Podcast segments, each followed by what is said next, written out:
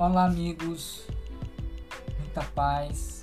Que Jesus nos abençoe agora e sempre.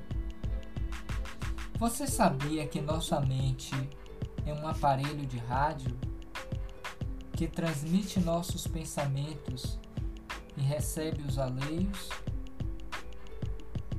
Alguma vez você já ouviu falar sobre isso? Que a nossa mente pode ser considerada uma usina captadora de energias através dos pensamentos? Que tanto ela recebe quanto ela emite? E assim nós somos responsáveis, seja por aquilo que nós estamos transmitindo, quanto estamos captando. Mas lembre-se, só recebemos os pensamentos que quisermos. Parece difícil de entender isso, mas acredite, nós só recebemos os pensamentos que queremos. Por esta razão, Allan Kardec, no livro dos Médiuns, no capítulo 14, ao tratar sobre os médiums, vai nos dizer logo no início do parágrafo: toda pessoa que sente a influência dos espíritos em qualquer grau de intensidade é médium. Porque essa faculdade ela é inerente ao homem, seja ele um homem bom, um homem mau, porque independe da sua qualidade moral.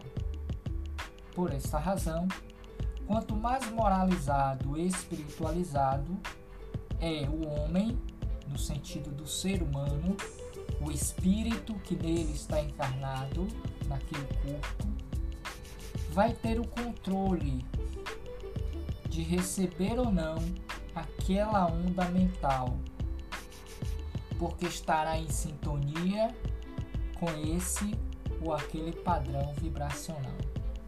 Sendo assim, depende de nós fixarmos nossa mente numa faixa elevada de vibrações de bondade e de amor, para que só sejamos atingidos por pensamentos idênticos.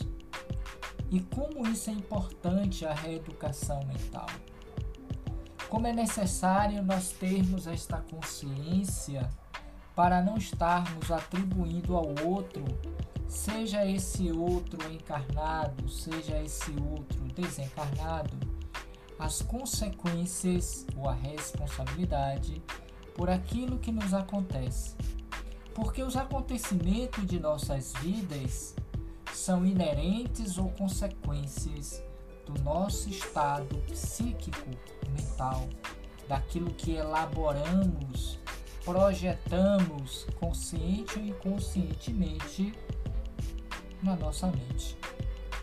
É como eu já ouvi falar uma certa feita, a nossa mente pode ser comparada a um jardim. Que quer você cuide ou não, ela vai dar frutos, ela vai produzir algo. Quando bem tratado, esse jardim dará certamente flores bonitas, cheirosas, que vão agradar aos olhos, à mente daqueles que os vê. Mas igualmente quando o nosso jardim ele é mal cuidado, quando ele é abandonado, nós damos espaço para que ervas daninhas cresçam, que o mato suba, que o lixo se acumule e os animais também se apropriem desse espaço. Animais esses, na sua maioria, nocíveis, que poderão nos causar dores, sofrimentos. Assim também a nossa mente. Desta maneira, nenhum pensamento de maldade e de enfermidade poderá nos atingir quando nós cuidamos bem desse jardim que é a nossa mente. Até porque Na questão 459 do Livro dos Espíritos, Kardec faz o seguinte questionamento às entidades venerandas: Os espíritos influem sobre os nossos pensamentos e as nossas ações?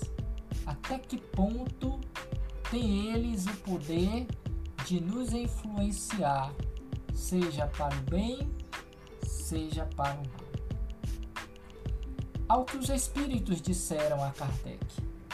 A esse respeito, sua influência é maior do que credes, porque frequentemente são eles que vos dirigem.